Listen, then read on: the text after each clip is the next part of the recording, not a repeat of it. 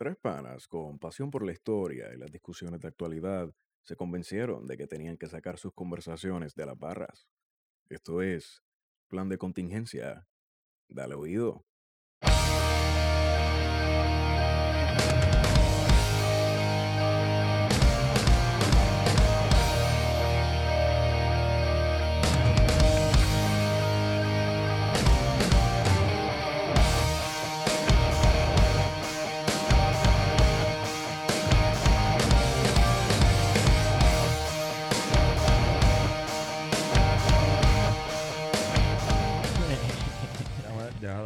De esta cosa. Un segundo. ¿Tú quieres morir hoy? Eso es para despertar el camarada. el camarada que hay dentro de él. Tovarich. Se me fue por el garillo viejo. bueno, amigos y amigas, gracias por sintonizar, por escuchar, por apoyar, por suscribirse, por escribirnos y por todas las pendejadas que ustedes están haciendo que nos hacen sentir bien cabrón a este proyecto Plan de Contingencia. Plan de Contingencia ha regresado a ser un proyecto que da la impresión de que son tres amigos que no tienen nada que hacer un viernes. Hemos vuelto. Hoy es viernes. Hoy es viernes. Estamos de nuevo en la trinchera. Nuestro estudio La Trinchera, que es una Sí. es un estudio. De hecho, temáticamente yo quisiera que pudieran imaginárselo. Es algo entre la casa de de Minta de Perales.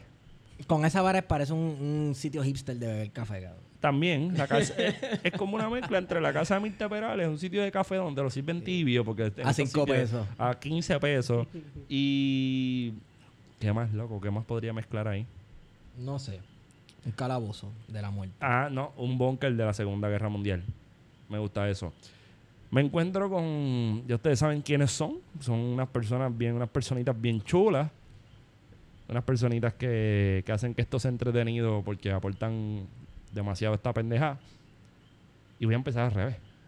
Me encuentro con Wario Next Padilla. Bueno, aquí estamos, gente. Wario siempre tan efusivo, tan. O sea, tu vibra está bien cabrona. tú, tú saturas el, el espacio, pero es que es verdad, tú eres la, la voz de la razón. La y voz la de la razón de la conciencia de este podcast. Créeme que no te voy a volver a comparar con un Morgan Freeman. De esa me voy a quitar, cabrón. Diatre, qué papelón, mano. Nadie se está salvando, brother. Y me encuentro con mi otro amiguito. Amiguito. Uh, amigo. Fanático de Atención, Atención, Esteban Obligado. Gómez. Saludos. Buenas noches. Este, el estudio La Trinchera estuvo indispuesto a utilizarse como lo que es un estudio, ya que estuvo... Dame, dame- no, no, dame un break, dame un break. Yo quiero un, un, un turno de privilegio. Ajá. Porque pues nosotros somos aspirantes a pelados. Nosotros tenemos bien claro que queremos ser pelados, Pero quieren no morirme de hambre, punto. nos vamos a fucking morir de hambre. ¿A quién, le, ¿a quién le interesa un historiador? Yo siempre he pensado que en un momento que haya un- una crisis, yo, yo tenía miedo, cabrón, que cuando empezara a suceder el, el apocalipsis del huracán María, hubiese una lista de profesionales que habían que salvar y no salieran los historiadores. ¿Tú para qué sirves? Pues yo recojo bien yo soy brutal. doctor. Yo soy doctor. ¿Tú doctor en qué? Exacto. Exacto. Eh, Ay, Dios o mío. sea, yo me imaginaba como cuando tú vas a la colecturía y tú ves las listas de los, bo- De de los los, de los- números. de los Sí, exacto. Y yo seguía dando las páginas, llegaba a la- a la- al boletín board y no había un historiador. Eso fue una pesadilla para mí, so, la comparto con ustedes. No, Pero anyway, nosotros, nosotros lo- lo- las y los historiadores y los estudiantes de historia, que yo creo que nos aplican ambas cosas, pues hemos tenido unos cantacitos bastante fuertes. No se desanimen, no se desanimen escuchándonos. Joder, así.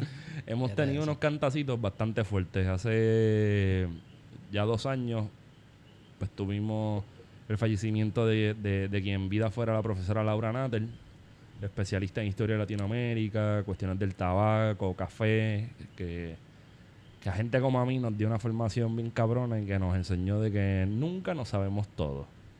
Yo, mi tesina de bachillerato quedó súper ready gracias a Laura Natter porque ella me, me recomendó unos libros. Ella fue la que me dio la clase de teoría y me recomendó unos Duro. libros y unas cosas y unos ejemplos para guiarme. que en verdad que sin ella no hubiera podido hacerlo. Y entonces Laurita era la dura en los limazos. Laurita a mí me daba unos limazos asquerosos. Laurita, donde quiera que esté, pues yo estoy agradecido de por vida por eso. Después de Laurita viene el fallecimiento de la eminencia más grande que ha tenido la historiografía puertorriqueña. Perdóname si suena mamón, pero es la realidad. ya yo creo que este hombre, si hubiese durado cinco años más, había que ponerle un anaquel en cada una de las librerías.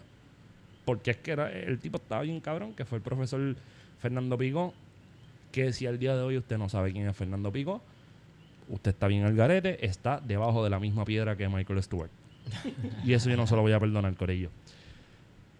Y pues recientemente, en estos días, pues falleció una profesora con la cual yo tenía una afinidad bien cabrona, que a mí me dio una formación más allá de la historiografía, me enseñó lo que podía ser, enseñarle a un marxista que puede ser historiador cultural. Y yo creo que eso se la puede echar encima a ella, y es la, la profesora María Margarita Flores Collazo, que más allá de, de- de ser mi profesora y de ser mi amiga, pues también empujó un montón de investigaciones que están bien cabronas, que todavía el día de hoy yo no sé ni de dónde se la sacó, pero la vigencia que va a tener eso por muchos años es salvaje. Eh, María Margarita cursó todos sus grados, inclusive hasta el doctorado en Río Piedra. Tengo entendido que tenía un postdoctorado en gestión cultural de una universidad mexicana, ahora mismo no me llega el nombre. Y fue partícipe del programa de honor en el recinto Arecibo, donde yo estudié, pero nunca tuve la oportunidad de tener clase con ella por pendejazos de conflictos de horario. Y, y de lo cual sigo arrepentido porque terminé cogiendo una clase con ella en Río Piedra donde conocí a Manolo Tusé. Hey, saludito Manolo. Saludito Manolo. Una de las mejores clases que he tomado en mi vida, que era un curso sobre abolicionismo de la esclavitud en el Caribe, siglo XIX, pero era el Caribe Caribe. O sea, no estamos hablando de esclavitud española, estamos hablando de todas las esclavitudes y eso fue un desastre. En el sentido de que fue una clase bien salvaje. De hecho, una anécdota fue que yo llegué a la primera clase Ah, y me dijo, ¿tú te leíste con, con los profesores, con Pito y Carlos Altagracia, el, Los Jacobinos Negros? Y yo como que, fuck, ese libro es uno de mis libros favoritos. Seguro que sí. Ah, pues para la próxima clase no, para la de arriba, te voy a dar cuatro clases para que discutas el libro. El que sabe bien el libro, eso es un mamotreto como de 500 páginas, que eso te va a partir la vida en mil pedazos. me tocó discutirlo. Y nos dio cuatro semanas para prepararnos para hacer el tema de investigación, porque era un seminario de investigación. Y yo estaba en una época que, pues, se me hacía un poco difícil mantener el control entre el jangueo y los estudios. Sobre todo cuando la clase es un sábado a las 9 de la mañana. diatre. Y, mano, yo llego un día y me invento un tema, loco. Me invento un tema. ¿Cuál es tu tema? Y yo... Porque ella empezó por orden alfabético. ¿Cuál es tu tema? Y yo le digo, empieza con los demás porque el mío está bien fuerte. en verdad estaba haciéndome el pendejo, era de- de- defendiéndome. Cuando me deja para lo último, yo ella me dice, ya te, explícame el tema. Llevo 20 minutos esperando tu tema. Y yo le digo, yo voy a hacer un estudio comparativo en la conmemoración del centenario de la abolición de la esclavitud en Surinam y Puerto Rico. Surinam celebra el centenario en el 63, Puerto Rico en el 73. Esa mujer ha brincado. Para los que conocían a, Ma- a- Margarita y los que no la conocían, era una mujer como de 4 a 11, que aquí yo tenía energía como por 20 personas. Esa mujer ha brincado y se emocionó y lo primero que me dijo fue, eso suena muy, muy, muy, muy difícil. ¿Tú sabes holandés o me estás cogiendo de pendeja? Y pues, mano, Eso era otra cosa que también tenía Laura Natter. Que así mismo te decía, tú me estás queriendo coger de pendeja, o ese tema es una mierda, o haz esto, cambia lo otro. Te lo decía a la raíz sin adornar. Mi primer tema de tesis, porque ella iba a ser mi directora, lamentablemente por, cos- por cosas de la vida no pudo serlo. Mi primer tema de tesis, ella me dijo, ese tema está bueno. Y yo, ¿en serio? Y me dice, sí, para la gente que tiene problemas de sueño. Porque si tú fueras a defender esa tesis, yo siendo tu directora, llego con un catre. Eso sonó horrendo. Anyway, ya hice el disclaimer a, a Margot. Margot, le metiste cabrón y te llevo. Y está bien cabrón perder a alguien que, form- que, que le da una formación a uno más allá de lo que uno pensaba. So, quería hacer ese disclaimer porque en verdad como que el cantazo fue bien duro, por lo menos para mí. Y yo creo que para la historiografía puertorriqueña completa. Este... Tengo, tengo un par de libritos y trabajos de ella que son importantes. Yo no los quiero citar, pero los voy a subir a la- a la- al, al Twitter de, de, de plan de contingencia para que la gente por lo menos los mire. Sobresale un, un libro que ella hizo de, de- la- que es una tesis que ella presentó en un momento que es sobre la conmemoración del 25 y del 4 de julio. La cuestión de si se conmemora o se celebra. So, ella jugaba con unas cuestiones bastante interesantes y yo creo que deberíamos darle una ojeada No solamente porque falleció, sino porque realmente hizo una aportación historiográfica bien grande al país. Y habiendo dicho eso y saliendo de este boquete emocional, pues los dejo a ustedes, mano. Metan mano. Eh, Guario, estamos en la trinchera de nuevo. Y- Siento que jodí el mood, pero vamos para adelante, que no, se no, joda. no, no, no, no, ¿Qué estabas diciendo? ¿Qué pasó con el apartamento? Porque la semana pasada no pudimos sí, utilizar la la trinchera. ¿y no la pudimos ¿De dónde utilizar. grabamos? ¿De dónde fue que grabamos, Wario? De hecho, estábamos... Desde Venezuela, Caracas. Sí, Desde el Ministerio del. Poder Popular para la Comunicación y la Me Información. encanta, cabrón. Ya que llegamos de suelo venezolano, podemos retornar a la trinchera. Eh, lo que pasa es que la trinchera estaba indispuesta porque estaba siendo utilizada como un Airbnb por un espacio de más o menos. cabrón, un tú... espacio más o menos de, de dos semanas. Pero tú usas este arrabal como un fucking Airbnb. Bueno, si hay ¿Tú no gente, eres hay comunista? gente valiente. ¿Cómo? ¿Tú no eres comunista? Bueno, hay que, hay que comer, los chavos no vienen de ningún lado. este, Fíjate, hay gente que le pagan por tuitear. ya quisiera yo. Me pagaran por tuitear, yo fuera millonario. Ya hablamos que seríamos gordos y toda la Sí, pendeja. exacto. Este, pues, estaba usando lo de Airbnb y quiero usar eso de pie forzado para hablar de la alcaldesa de San Juan, Carmen Yulín Cruz. La, La líder, ausente. la líder espiritual de Peter Miller. Exacto. La ausente alcaldesa, muy bien, que hoy se están sintiendo los efectos de la ausencia de su liderato, ya que hay un aguacero nasty en todo San Juan y todo está inundado. No, y es culpa, es culpa de Yulín. O sea, las nubes. No, las nubes sí- son Ah, culpa de Yulín. ok. Ok. Sí, sí. Yulín la siembra con un mecanismo comunista. Pichea. No, cabrón, la culpa de ella es que no le da mantenimiento a la... o sea, no le da mantenimiento a la ciudad, o sea... Sí, al drenaje, toda- al sistema bombeo. Mira, yo voy, yo voy a Este- decir esto y lo voy a decir abiertamente, reconociendo el garete que estoy. Tenemos que hacer un movimiento independentista de Río Piedra. Hay que separar a Río Piedras. Río Piedras le queda súper Sí. grande a San Juan. Sí, sí. Sí. Y Río Piedras, según la demarcación, que fue la última en 1951, porque para, que- para hacer un poquito de trasfondo histórico, Río Piedras era un municipio desde el siglo. XVIII hasta el año 1950-49, que hubo una, un- una crisis de corrupción, el Sí. alcalde cae en un Había bochinche. un esquema de corrupción ridículo. gigantesco a tal nivel que tuvieron que coger y, de- y destruir el municipio completo o unirlo a San Juan. Un referéndum, ¿no? ¿Verdad? Sí, Eso fue un referéndum. El viejo, el- o sea, San Juan era Y aparte que ya en los 50 se comienza a disipar la, la, la- las distancias, ¿no? con el vehículo, sí, con el uso del vehículo, claro, pero San Juan era el viejo San Juan, condado. O sea, San Juan era, para hacerlo resumido, porque Corillo hay que, hablar- hay que hablar las cosas claras. Sí, el centro era, era el viejo San Juan. condado es Santurce. ¿Está bien?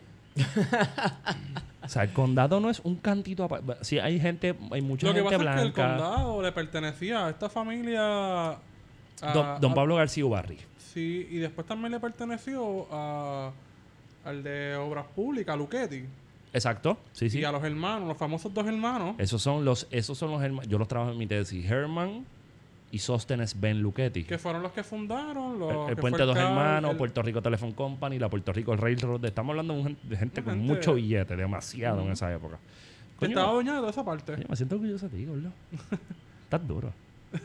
Sí, pero tampoco le quita que ese pedazo también era Santurce, porque encontrar, encontrar, ¿sabes? Encontrar un litoral en Puerto Rico que en su momento no haya sido un arrabal asqueroso es difícil. Claro, pero para hacer el trasfondo histórico, San- el, municipio de San Juan era el viejo San Juan y Santurce. Sí. So, si hacemos como que una línea que divida, que vamos, existe Caño Martín Peña. Sí. La península, que Santurce es una península realmente. Es una península, Eso era San Juan. De ahí hacia abajo, lo que sería Atorrey, Cupey, Río Piedras, era el municipio de Río. Piedras, Caimito, uno de los municipios más grandes del área metropolitana y que ¿A tenía... Torrey le pertenecía a Río Piedra? Sí, Porque Eso yo no lo sabía. sí. En Atorrey, cuando se desarrolla Roosevelt en los 30 con lo que es este el Praza y el PRA, Ajá. este, La Prera. un- la Prera. Prera era un desarrollo este, reciente de los años 30, esa urbanización, la urbanización Roosevelt, Ujú. Para sacar unos arrabal. No sabía que le pertenecía a... Es que todo eso son llanos ganaderos. Sí, sí. Desde el siglo XVIII. Ato es igual a Sí, ganadería. Sí, exacto. Ato. Ya, cabrón. El Ato del Rey. Este, pero sí, había eso. Y, y cuando uno se pone a ver el, el abandono en el que se encuentra Río Piedra, No, dale fast forward al siglo XXI y esto todavía parece el ato del rey. Sí. por los escombros en las cunetas. Y lo que falta es que haya mierda de vaca para que tú te sientas Bueno, la feliz. mierda de vaca está en los bancos allí, pero... No, pero la miel de vaca para que este esté feliz se acuerde de los pais en la feria Ah, en San sí, Sebastián. sí, es que, señores, el olor a caca de vaca y, y de caballo me acuerda a mi niñez. Porque mi papá nos llevaba todos los weekends a la feria de San Sebastián. Esa feria es Este, épica. Ya tú Esa hiciste. feria ya- es legendaria. Sí, pero ya tú hiciste esto. Ya, tú hice- ya yo hice este cuento, no me importa. Y, y- y la memoria eh, es tan grata. Y hay una. Hay un pedazo de la, de la 22 cuando tú vas parecido que huele todavía a caca de vaca. Oh. Y, siempre, siempre que paso por ahí, yo bajo las ventanas. Es tan rico, man. Huele a niñez. Huele a niñez y a mí me. Con la peste a caca. Tú hubieses hecho un tremendo video de hijos de cañaveral. Haciendo no sé qué, pues yo picando caña no, no doy para mucho. No. Pero nada, yo creo que tenemos que darle formita a esto porque pues hay una molestia entre los blanquitos académicos que le gustan las vespas italianas de los años 60. ¿Tú estás hablando de quién específico? Ah, sí, pero no lo voy a tirar en medio. Ah, bueno, pues está bien. Pero tú sabes de quién estoy hablando. El que tiene un palacete allá arriba en el viejo San Juan. Ay. Bueno, me hablas de Vespi Ay. Palacete. Vespa Palacete, estudio, Sí, pues, eh, estudio personal de radio. Sí, sí, sí, sí, sí, sí, Uy. Tiene un estudio personal. Hay que grabar el Oh, podcast. cállate, cállate, que no, estamos, no vamos a guerrear hoy. Eh, Guerreamos en la nota al calce y guerreamos todo lo que tú quieras. Oye, pero es un académico. Ah, no, yo lo respeto, Pero no no. respeto Yo, académicamente, pero pues como persona, pues me cuenta eso y me quedo yo lo respeto. El, perplejo. el tipo a mí me parece que está claro. Pero ¿cuál es la queja de dicho académico? No, yo estoy hablando del corillo, de su De la Asociación de corillo. residentes del sí, Viejo sí, San Juan. sí, Sí, porque asociación es de que Para esa- darle nombre y eso. Sí, porque esta gente estamos al día, porque existe una cosa que se llama Airbnb. Sí. ¿Sabes? Probablemente a esa gente no le, no le molestaba B&B, el supermercadito este de los 80. Sí. Ese, ese no molestaba. Lo, lo que pasa con los Airbnb es que mucha gente teme a que ese tipo de negocio desplace a los residentes de las zonas metropolitanas, las zonas urbanas. Este, Eso pasa en otras ciudades. Por ejemplo, en Barcelona me consta de haber leído un reportaje en el país de España eh, en el que las comunidades han estado luchando contra Airbnb porque ha habido un desplazamiento en los famosos pisos turísticos sí. Y en el que edificios completos se han convertido en pisos turísticos y tienen que luchar con los que están al frente, que son residentes, a todo el escándalo, este, las alteraciones a la paz, etcétera. Pero eso yo no creo que esté pasando en el viejo San Juan. Yo no creo que esté pasando en el Viejo San Juan. No hay por qué temerle a la gentrificación en el Viejo San Juan porque ya el Viejo San Juan está Sí. altamente gentrificado. Más allá de la perla, o sea, que, sí, que y de, bueno, y, y de pobre, Puerto Tierra, y de media, Puerto Tierra. Y Puerta de Tierra, sí, cierto. Este, pero ya eso está bien gentrificado y no significa que yo apoyo la gentrificación, pues como ya está así, pues vamos a dejarlo Y así. que siquiera estemos, bueno, por lo menos yo no estoy defendiendo el Airbnb, ¿verdad? Pero No, no, claro, claro. Este, pero no creo que sea una conspiración de Airbnb para gentrificar el yo creo que área. esto se resolvía bien sencillo. Bueno, lo que está proponiendo la alcaldesa, vamos, Sí. es una moratoria. Me estabas explicando Sí, ahorita. sí, una- el- porque yo entendía que era que estaban prohibiendo Sí, por completo le- el es que se dio a entender, el bochinche se dio a entender que Carmen Yulín quería prohibir los Airbnbs en la isleta de San Juan. Cosa que no es cierta. Carmen Yulín lo que quiere es poner una moratoria de un año en cuanto a sacar permisos para hacer Airbnbs y entonces durante ese año legislar para poner regulaciones sobre cómo se lleva a cabo ese negocio en el área. Que tal como tú lo explicas, pues me parece bien. Sí, sí, si que es yo- así, así fue que yo lo leí. Este, y si es así, pues O sea, no yo había leído la noticia, pero no había entendido muy bien. ¿Tú sabes que a mí me molesta? Que los gringos vengan a San Juan y piensen que San Juan esté bien cabrón cuando San Juan lo que, lo que apesta es No, jamás. a mí lo que me molesta es que los, gringos, que los gringos vengan a San Juan y al viejo San Juan y piensen que San Juan, eso es Puerto Rico. Ah, porque no saben de ahí. El turismo que viene del Airbnb se queda en San Juan. Pero, pero, diablo, que duro sonó, Salud. sonó eso. Sí, salud, hermanitos. A mí, a mí- yo, yo no tengo ni siquiera pendeja con el Airbnb, mano. Porque, La realidad del caso es que hay una clase media. mano, hay que chiripiar. Mala Vamos, mía. está hay la que crisis chiripiar. mala y Airbnb Claro. sirve para pagar hipoteca. Yo tengo problema, esto va a sonar el garete, yo tengo problema con Uber, que sería más o menos la misma plataforma, pero yo no creo que tú vayas a tener un problema bien cabrón como, o sea, adiós gordo, te entró todo. Perdón. ¿Qué pasa? Volviendo a, a montar lo que estaba diciendo. La casa no se va a mover. So, la si tú tienes como que tus, tus extintores, tú tienes tus cosas al día, pues la posibilidad de tener un problema serio en la casa es mínimo. Claro. Pero un vehículo, tú no sabes con qué tú te puedes encontrar. Eso es un poco más, para mí es un poco más riesgoso. Sí, es cierto. Y en esa medida, pues yo tengo problemas con Uber, Lyft y toda esta cuestión. Aparentemente los background checks de Airbnb son un poco más rigurosos. Cuando Sí. yo viajé a Cuba, yo usé Airbnb. Cuba hay En Cuba, Airbnb. allí, en Cuba hay Airbnb. Los comunistas tienen eso al día allí. Cuenta Este, propista le llaman a los Sí, los capitalistas. cuentapropistas. Sí, pues los cuentapropistas allí te alquilan un cuarto a través de Airbnb por 27, 28 pesos la noche. Pero Cosa que no 27, está ocho- muy mal. 27, 28 pesos en la noche son como 7 años de sueldo. Bueno, no como 7 años de sueldo, pero por un cubano sí. Obviamente esto es un, esto es un mercado dirigido hacia la persona que viene de afuera, no es para los cubanos. Este, eh, Aunque no te vayas a creer, hay una sí. incipiente clase media cubana. Hay una incipiente, un incipiente de clase media y clase media alta también. Sí, sí. Mm. De gente que le gusta mucho el turisteo interno también. Pero y vamos. se quedan en hoteles caros y son de Cuba. Pero vamos, yo, yo lo que pienso es para hablar, es que realmente yo no le quiero tener tanta discusión sobre este tema. Este tema para mí no es, no es matador. Verá, ¿quiénes regulan los Airbnbs? Pues está bien, regulenlo. Eh, bueno, están regulados. Entiendo que están pagándole una contribución al Estado. Eh, lo que quiere hacer el municipio es que le paguen una patente a ellos. a ellos. Ahí es Pero que yo no, tengo, truco. yo no tengo problema con Pero que le paguen, mano, olvídate. Sí, Mira, mira, uni- Ahora que si le van a pagar, que ese dinero incida en mejoras para el municipio, porque el municipio de San Juan está al garete. Que no se inunden las pero- cunetas en Río pero- Piedra ni en Atorrey. Que le den mantenimiento. Pero no, de- sola- pero no solamente eso, Wario. Por ejemplo, si es, si es el viejo San Juan, métanle chavo al viejo San Juan. A las calles, por ejemplo, hicieron una remodelación. Las no sé quién le toca a las, Las calles. calles. deberían ser peatonales. Estamos hablando que tenemos túneles, tenemos bóvedas de recolección de agua del siglo XVI y esto ya no. Ellos se van. eh, eh, Hicieron una restauración. Ni siquiera es una restauración. Hicieron un disparate. quitaste todos los adoquines viejos, originales del siglo XIX y XX. Perdón, Adoquines. tú estás cayendo en esa, cabrón. ¿Qué pasó? Esas cunetas y esos adoquines son del 20. Sí, los adoquines, pero Como hay si unos que hicieron al principio del siglo XIX, a, a finales del siglo Aquí la XIX. gente se cree, y mala mía que haga esto. Aquí, gente se, aquí la gente se cree que, que, las- que los adoquines. que son de la época de, de que Colón. son de, de- que No. Colón puso el primer No, adoquín. no, no, no, no. No, no, son de finales del siglo XIX. Sí, El que eso. 1890 por El ahí. que quiera un recuento bien, bien, bien temprano de cómo era el viejo San Juan, que se lea el jíbaro de Manuel Alonso, que él describe unas fiestas que hay en San Juan, que incluso se hacían hasta unas cabalgatas, unas carreras de caballo en, en esas callecitas del viejo San Juan. Sí, pero no. la de la calle del Cristo. No, ¿no? pero eso no. no. E- Esa, esa corrida que tú dices Ah, es la noche de San Juan. La noche de San Juan era el día que tú sacabas, que eran como la gente en Atillo con, con el festival de máscaras. Sí. Preparan el carro, to- el, el, el jeep todo el año para baratarlo el 28 de diciembre. Pues lo- los, los criollos españoles preparaban su caballo y se ponían a. ¿Tú te imaginas un caballo esbocado por la cuesta de la San Justo, papá?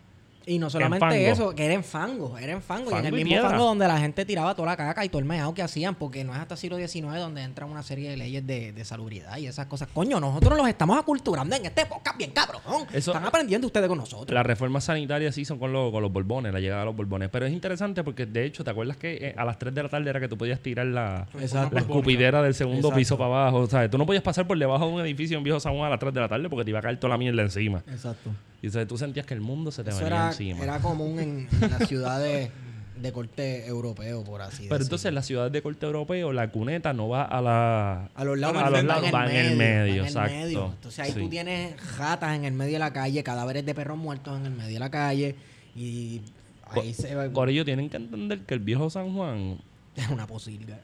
el viejo San Juan se convirtió en un arrabal amurallado al nivel de que en el finales del siglo XIX llegó a tener 35 mil personas viviendo dentro de las murallas.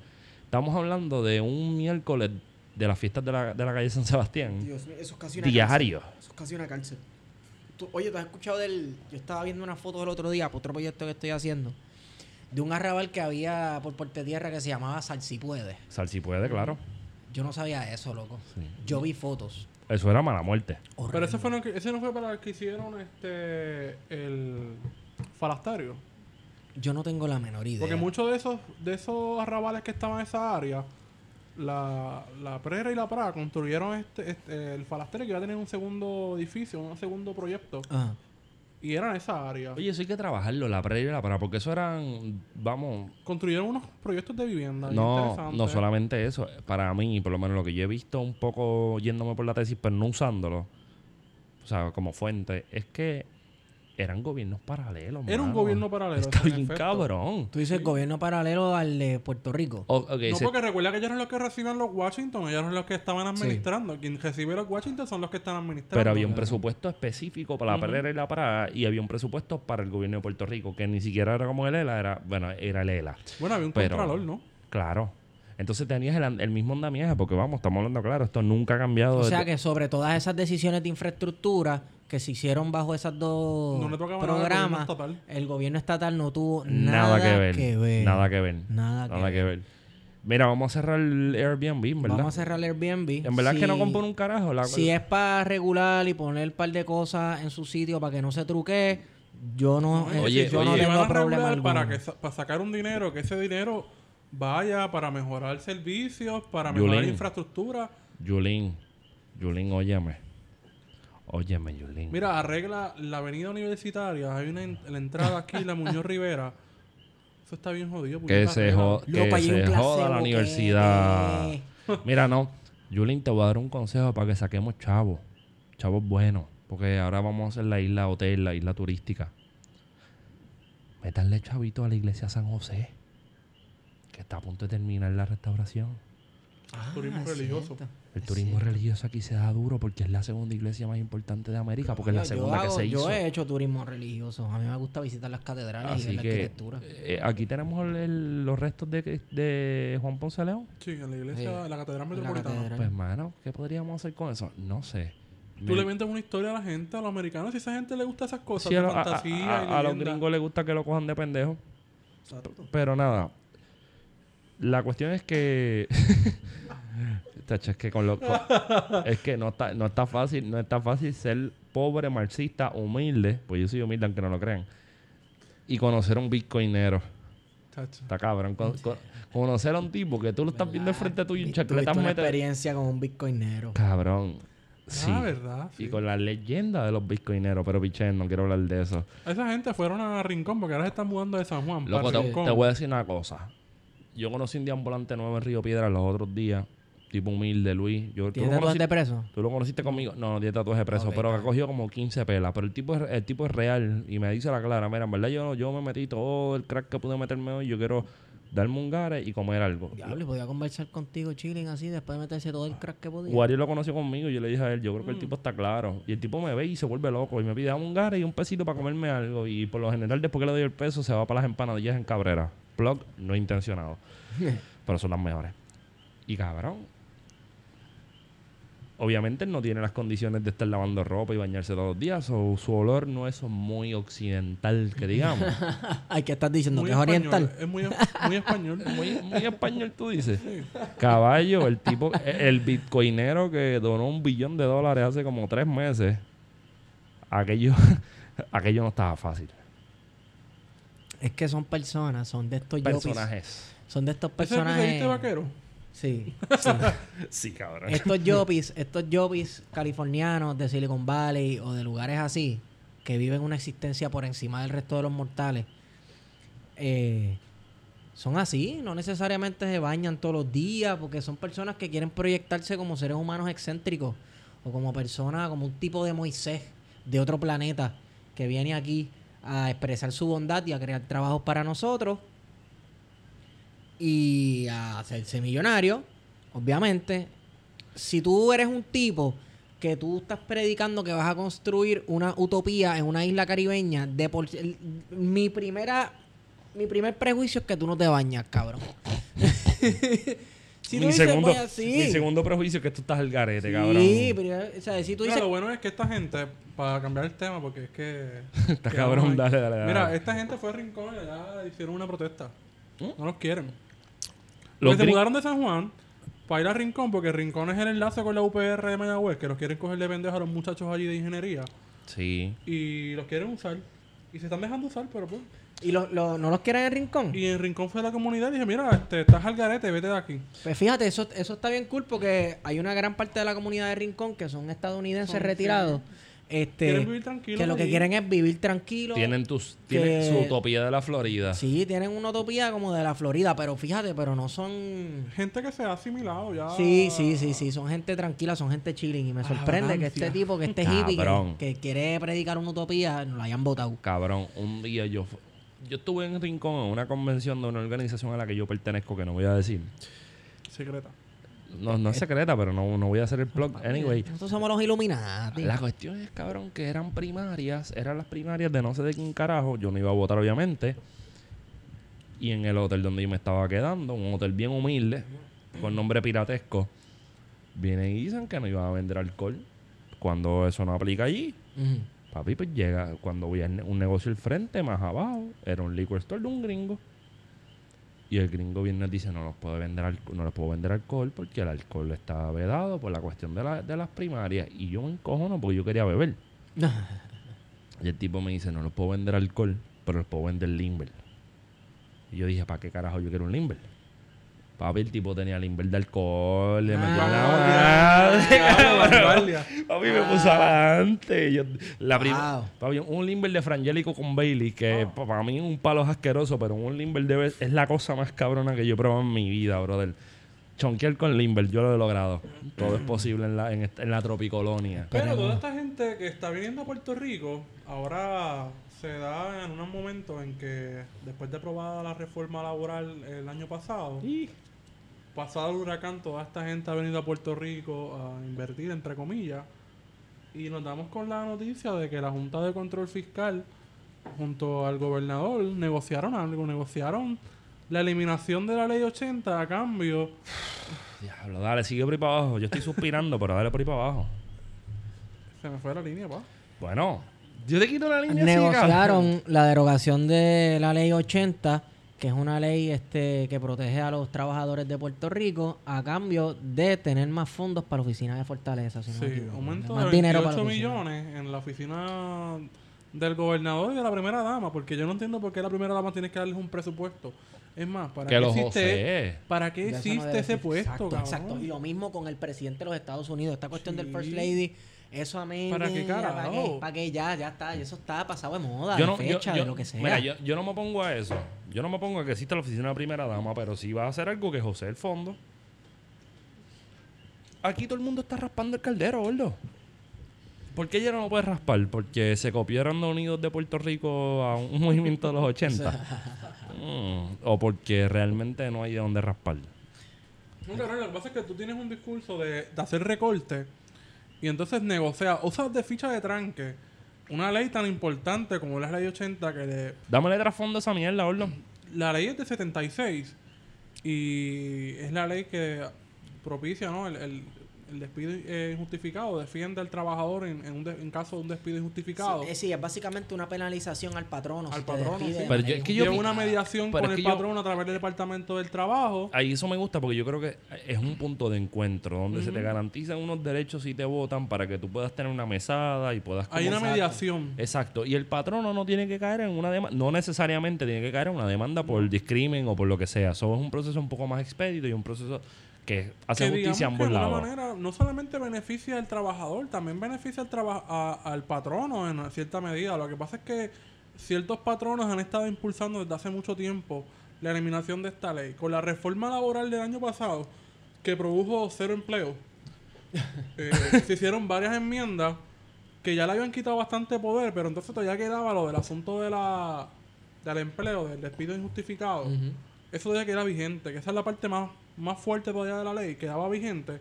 Y es la que está utilizando el gobernador como ficha de tranque, o la utilizó para negociar un aumento de- en el presupuesto a varias agencias, incluyendo la oficina de la gobernación. Para repartir billetes. Y eso es una cabronada bien fea. Eso es hacer campaña.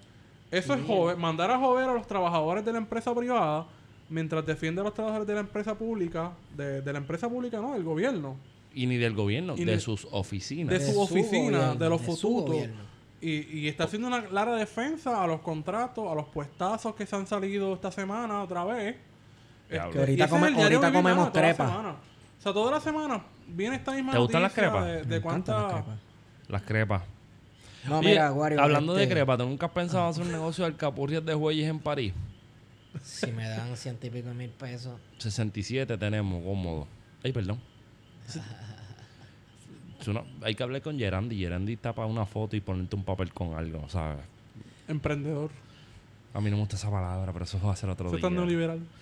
Eso es tan pendejo.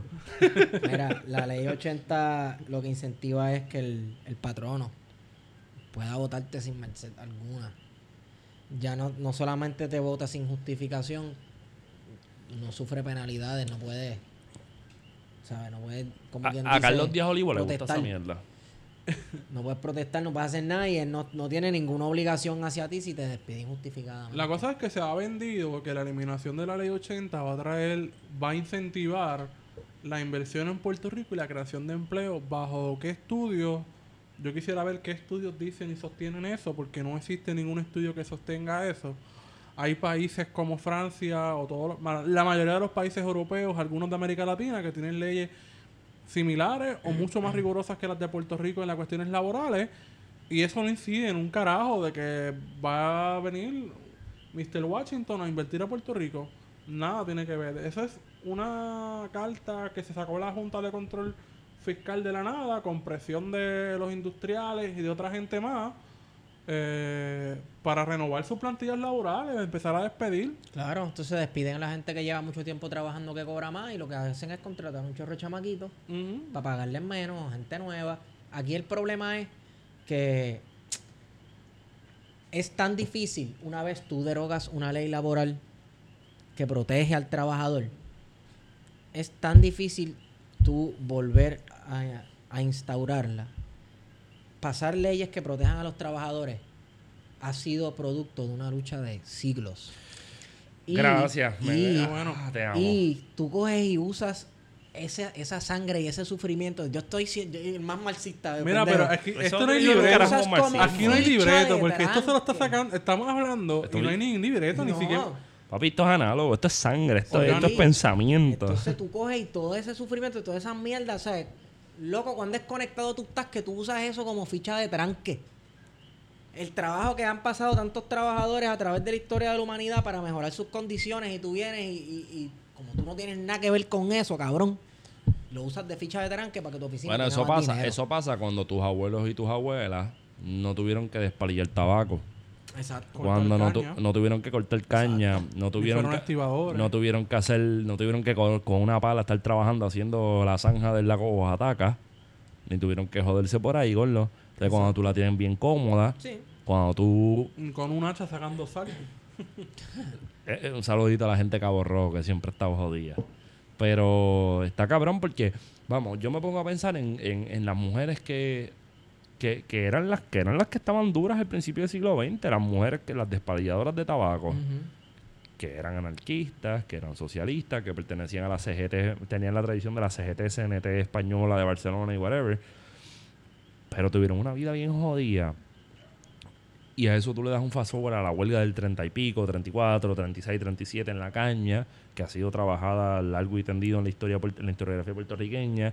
A eso le añades la huelga de los 50, los 60, los de la Mercedita con el problema con, con Don Q y sigues por ahí para abajo. El y la- movimiento obrero independiente en los 70. el movimiento obrero puertorriqueño se tuvo que tener una lucha que los obligó inclusive a morir en algunos casos para que en el 2018 se le esté quitando los derechos a los trabajadores bajo la premisa que menos derechos, una flexibilidad laboral va a redundar en, en- en una bonanza económica que no existe. Yo me, yo me atrevo a decir aquí que cuando eso no le duele al pueblo puertorriqueño, cuando la gente toma eso como algo liviano, pues es debido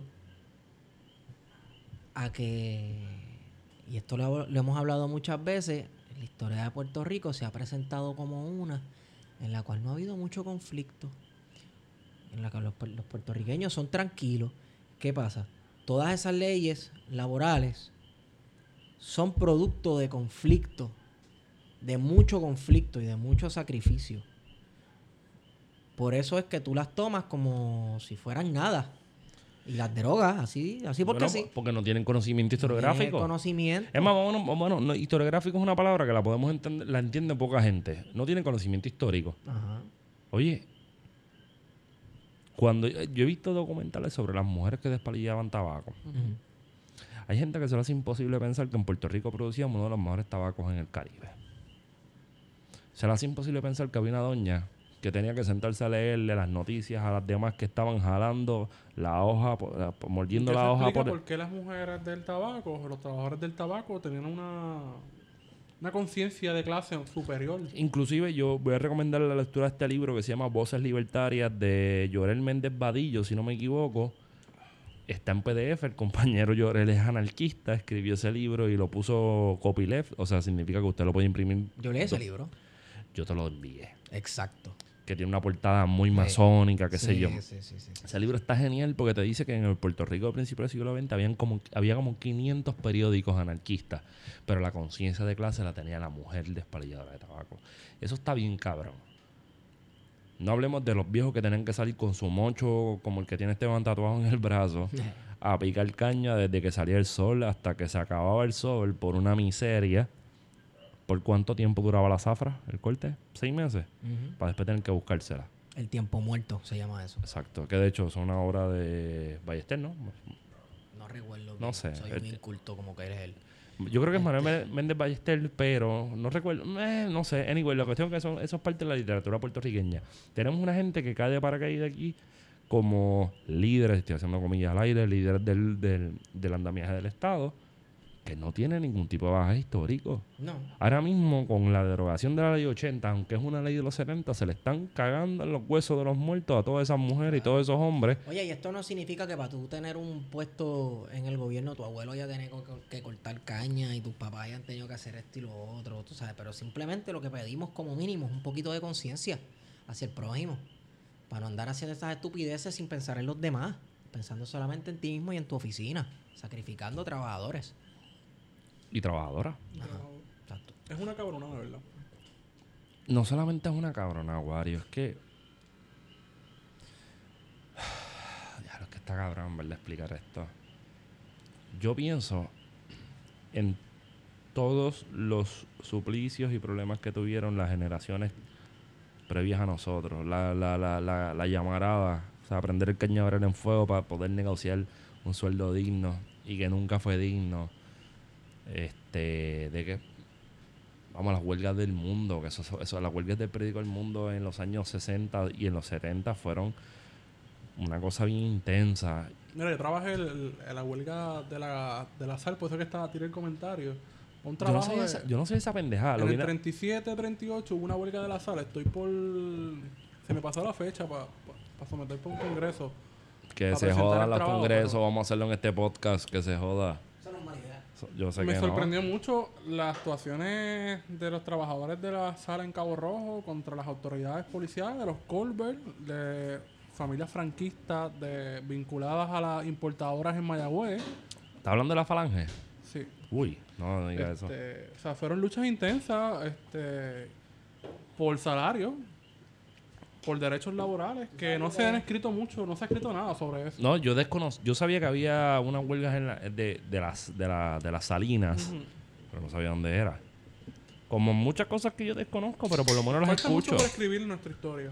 Yo pienso que hay que meterle bien cabrón. Porque, por ejemplo, hay gente que dice que el siglo XVII para nosotros no pasa un carajo y ese siglo para nosotros tenemos Como un en blanco. Hay, hay, esa hay- esa postura que podría ser una postura filosófica desde la historiografía puertorriqueña, pero para mí es un disparate porque nos hemos quedado en los mismos Sí. temas. Pero sí, este tema de verdad que es bien lamentable que el gobierno se esté prestando para, para eso, ¿no? De, de negociar con la Junta. La Junta hoy habló una, Napa Villeresco y desmintió nuevamente al gobierno y le dijo, mira, ustedes negociaron esto a cambio de un aumento en el presupuesto y estuvieron dispuestos o están dispuestos a eliminar Silencio, Wario. Y, si usted- y, y vamos a hacer la pausa. Y si ustedes se auspician una cervecita, comuníquese con nosotros al DM. Quiero llevar esto al caso de Tomás Rivera Chas, Uh, a ti te encanta ese personaje, pa. nuestro Ho Chi Minh. Oye, Hoy hay una, hoy salió una campaña bien interesante de los comunicadores del PNP, alias Fotuto 51. temprano, cabrón. Temprano. Me levanté tempranito. Oye, eso sí, yo te vi hoy bajando línea tempranito. Era como que vengo por el medio Sí. plato, vengan de mí, cabrones, que estamos ready. Cabrón, si siendo que Tomás Rivera Chávez, que es un comunista que con cabrón. Yulín, Es verdad. Yo vi un cabrón que dijo que corría con la línea Yulín. vete para el carajo, mano. Mira, Ya mismo le decimos Uncle Joe a, a, a este tipo. Tomás Rivera Chávez es un oportunista, vamos. yo, vamos, va- de Puerto Rico, vamos a hacer algo. Vamos a hacer algo. Recomendación para el amigo Fotuto. Escucha este podcast. Nosotros te estamos hablando que Tomás Rivera Chats corre por la de él, por la de más nadie. Exacto. Así que escucha este podcast para que no digas esas mierdas y suenes bien feo. si tú escucharas este podcast, tú no harías esos Te papelones. ahorrarán los papelones. Gracias. Mira, el 28 Oye, es una cita, es una cita. El 28 de marzo, de abril, sometieron. Wario, un- tengo una para ti. ¿Qué pasó? Rivera Chat comunista. Es una teoría de conspiración. Sí, ¿no? Claro. Eso es una teoría de Bueno, ya lo conspiración. habíamos dicho que él era marxista y no lo sabía. Dale, dale, dale. 28 de abril se sometió un proyecto de ley para la reforma laboral que incluía la eliminación de la ley de la ley 80. Eh, se hizo con la intención de llevar a tres palitos a la legislatura el primero de mayo Se quitó. Yo No me se logró. eso. Se rajó. Eh, y ahora la Junta de Control Fiscal nuevamente viene con lo mismo de la reforma laboral para eh, eliminar la ley 80. Tomás Rivera Chávez está haciendo oposición. Es la única persona, la única, bueno, junto a Miguel Romero, que fue otro verdugo de los trabajadores bajo Fortunio, Ese era el secretario del destrabajo. Ajá. Del destrabajo. del destrabajo, Del desempleo. de la ley 7. Ave María, Miguel. Pero ahora es el defensor de los trabajadores ¿Y de las playas? y de las playas. ¿O es que está, o es que está guisando Está las playas? guisando. Ah, mira. Este. Te maté la línea, cabrón. Vete Cabrón. pa'l carajo. Nada, la cosa es que estos dos son las únicas dos caras visibles que están haciendo oposición, entre comillas, a la, a la eliminación de la ley 80. Pero esto es lucha libre, caballo. Tú Sí. lo sabes. ¿Quién es Miguel Romero? Miguel Romero quiere ser candidato a alcalde de San Juan hace mucho tiempo Sí. que lo tiene en mente. Sí. Él se rajó, de hecho, porque él iba para esa. Sí, porque tuvo que darle unas primarias, ¿no? Con Leo Díaz. Por eso, pero... se- ya lo Pero per- ahora pero, está nuevamente pero si perdió, con, organizando. si perdió con Leo Díaz, él puede perder con cualquier persona. Sí. Porque Leo Díaz no está tan duro. nada. Sí, es una mierda. Vamos a ser honestos. Miguel, no te haga ese daño. El Leodía no da para mucho, ¿no? Tomás Rivera Chá pues ha estado con esta actitud bien beligerante con la Junta, este, el macho alfa, el...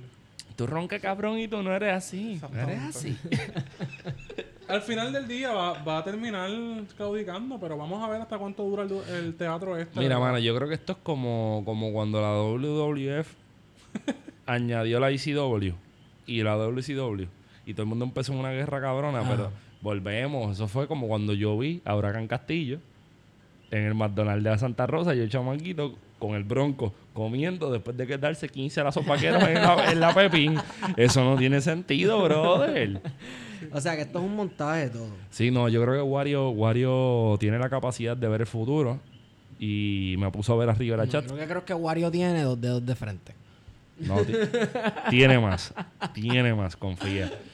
Wario, eh, yo creo que la ley 80 es algo que no deberíamos pasarlo tan rápido por alto, pero a esa gente que nos escucha, y por lo menos yo hablo por mí, no puedo, no puedo hablar por los demás, yo siempre hablo por mí. Gente, los derechos de los trabajadores y las trabajadoras son importantes. Porque pensar que darle más derechos a la gente que tiene mayor capacidad adquisitiva, es decir, dinero y poder, y que por un efecto cascada, haciendo que las regulaciones sean más cómodas para ellos y ellas, Flexibles, es la nueva palabra. Volvemos, aquí las palabras se usan como sea que el discurso las necesite. Pues pensar que ese efecto cascada va a ser que si yo le dejo más dinero a los dueños de los medios de producción por ser un poco marxistoides, los demás van a estar recibiendo bendiciones indirectas. Eso es un disparate. Eso se llama trickle down economics. Eso me recuerda el asunto No del quiero bono usar que- trickle que- down porque se- allá, allá en Guaynabo, Ajá. allá en Guaynabo, eh, el, el que tiene una visa, ah, no, es ciudadano, mala mía, se va a volver loco porque vamos a usar trickle down. Eso me recuerda al asunto del bono, porque aquí, aquí se vendió en el mensaje de Estado de- del presupuesto que la eliminación de la ley 80 se hizo en defensa del bono de Navidad. ¿Qué es el bono de Navidad? Mira, el bono de Navidad no es otra cosa que la plusvalía, lo que le sa hablando en términos marxistas también, ¿no? Es el valor añadido que el trabajador, que, que le saca el, el empleador al trabajador. Claro. Que le dé 600 dólares al año es una miseria a Sí. ca- a, cambio de todo el De tiempo. hecho, exacto, el, el bono de Navidad no es ni un bono. No, No es ni, o sea, la gente piensa que es un regalo bondadoso. es dinero trabajado por el empleado. Claro, eso es, sí, eso es dinero que te quitan de lo que tú trabajas. Sí, porque tú vendes tu, tu mano de obra, pero realmente terminas, terminas trabajando mucho más por lo que Claro. estás vendiendo esa mano de obra. Eso es plusvalía. Y el gobierno entonces dice, no, que no vamos a eliminar la- la- el bono, pero anteriormente estaban a favor de eliminar el bono bajo la premisa de que si tú eras un empleado productivo, Sí. el empleador te iba a dar un bono de productividad, lo que es mentira. Este, hay compañías que dan bonos de productividad, ¿verdad? Ajá. Pero vamos, o sea, el pequeño comerciante, incluso grandes compañías, porque en Puerto Rico también hay compañías que se acogen a, a no dar a- el bono de Navidad. Sí, yo conozco personas que son locos con no dar el bono de Navidad. Claro. Conozco personas. Pero yo conozco gente que hace una hace una corporación para vender crepas que yo no sé cuánto eso se vende en Puerto Rico.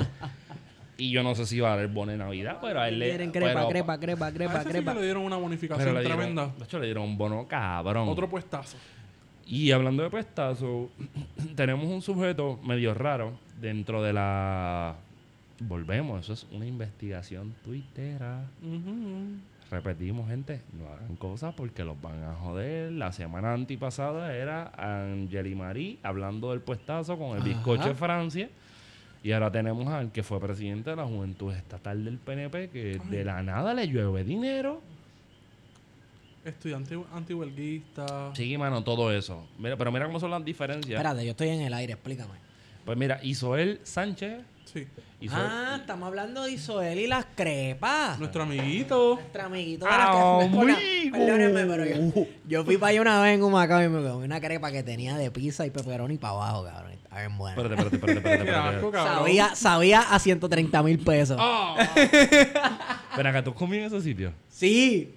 Sabe bueno. sabe bueno, sabe bueno. No, no, ese, sabe, ese- sabe. ese negocio es para lavar chavo. Es para lavar chavo, pero está lavando bien y sabe a- saben a 100 mil pesos las crepas. No me perdona. Saben buenas, Mira, ah, buenas. ok, gente, yo critico, yo critico a los muchachos por esto, pero me lo voy a atribuir. Esta es mía.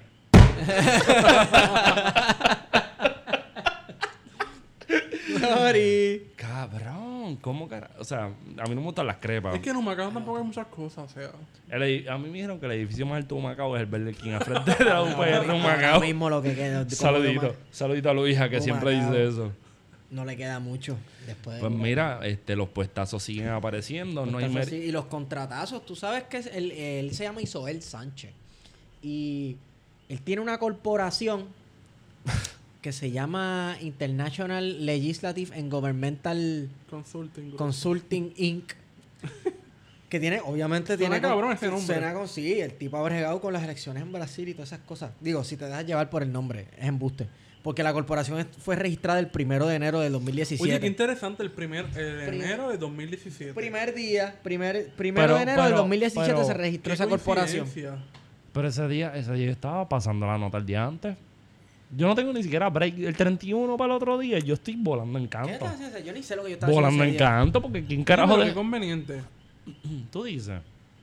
Y tiene otra corporación, que no recuerdo el nombre, pero es Fulano Education Inc. Algo como de educación. O sea ¿También que... la fundó en, Algo así. en 2017? en el 2017, pero esa fue en marzo. O sea Oh, que... ¿Y qué se aprobó en marzo? Oye, se me acuerda Feliz Plaza. Ah, anda para el carajo, la reforma educativa. ¿Cómo va a ser? Hacho, vale. Ese no, es que no puede ser. Ustedes están actuando como que ustedes se están enterando uniendo las cosas ahora, porque yo las estoy uniendo ahora mismo. y estoy sonando bien morón, cabrón, pero es verdad. Esteban, silencio, Esteban. Dame el título, te puse eco. Teorías de conspiración. Es que sí, yo no sé, es que la fecha. Es que tenemos un fetichismo con las fechas, los nombres, los lugares, las cabronaces. En marzo de 2017. Juan Justamente cuando se está discutiendo la, la reforma laboral. Oye, la el- reforma La educativa. reforma educativa. bueno, y eso también, pero el tipo tiene un timing cabrón. Es como si él supiera lo que se va a hacer antes que Que él suceda. es un tipo con Tendrá que ver que era amiguito de Tomás Rivera ¿Que Chávez. queda qué? Amiguito. ¿A mí qué? Cabrón. Amiguito de Tomás Rivera Chats. Hablando de Tomás Rivera Chats. Este, Tomás Rivera Chats, la oficina de él tuvo que. Tal garete esa oficina. Esta oficina. ¿De qué, se- de, de- de qué color será la, la alfombra de la oficina de Tomás Rivera La Chats? alfombra, yo no Violeta en felpa, cabrón. hablando de Like fel- your pimp. Tuvieron, tuvieron, yo no sé ni cómo empezar esto. Que no, me no, que su- este, le suspendieron el contrato a una persona, a una mujer que trabajaba en el en la oficina de Tomás Rivera Chats porque... Pero eso es un tema sensitivo, dale con calma porque se, se no, escucha. no, no, no, no, bueno, pues está bien. Ese sitio vamos a poner, vamos a ponernos serio. Aparentemente por ¿Qué, acoso. ¿Le qué? ¿Le qué? ¿Le cortaron? Le cortaron. La tijera del Le piquete. pasaron la tijereta. El, aparentemente fue por, por acoso laboral porque había una señora que trabajaba allí, esposa de cierto legislador, En el cugareo. en el cugareo. ¿Qué pasa? Ella aparentemente se pasaba diciéndole comentarios a sus compañeros masculinos que su esposo eh, no la atendía, vamos a dejarlo ahí. Mi esposo no me atiende en casa, atiéndeme tú.